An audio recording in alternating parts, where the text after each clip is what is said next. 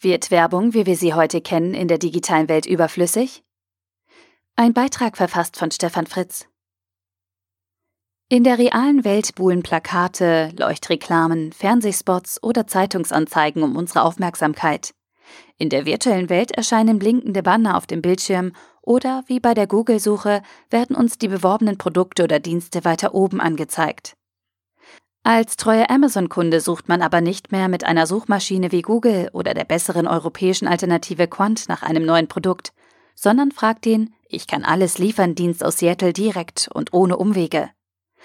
Auch bei Amazon kann man daher inzwischen gesponserte Platzierungen kaufen. Noch haben wir die Wahl, zumindest wenn wir ein wenig lesen und nicht nur die ersten zwei oder drei Angebote anschauen. Aber ist das die Zukunft? Wie wird die Digitalisierung unseren Umgang mit Werbung verändern?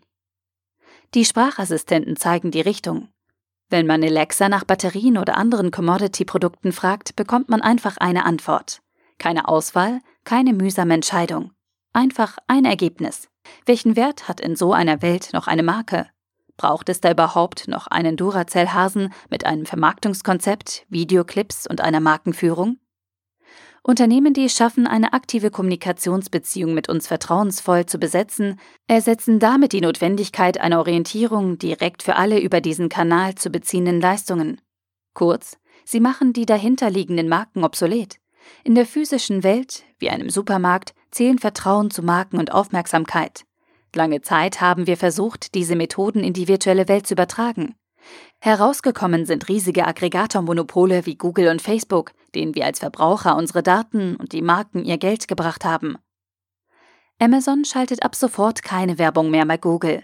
Unternehmen, die bei uns Verbrauchern für etwas stehen und dies erfolgreich in eine regelmäßige Kommunikationsbeziehung umwandeln, brauchen keine Unsummen für Werbung auszugeben, wie Coca-Cola oder unsere Automarken.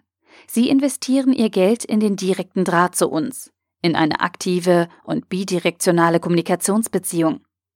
Dafür legen die Wettbewerber Mercedes und BMW ihre Mobilitätslösungen Car2Go und DriveNow zusammen. Heute kann man darüber nur individuelle Stadtmobilität als Verbraucher organisieren. Morgen schon autonomes Fahren im Mobilitätsmix von Auto, ÖPNV, Fahrrad oder demnächst auch einem Flug. Der Wettbewerber für diesen aktiven Kanal bei uns Benutzern ist Uber.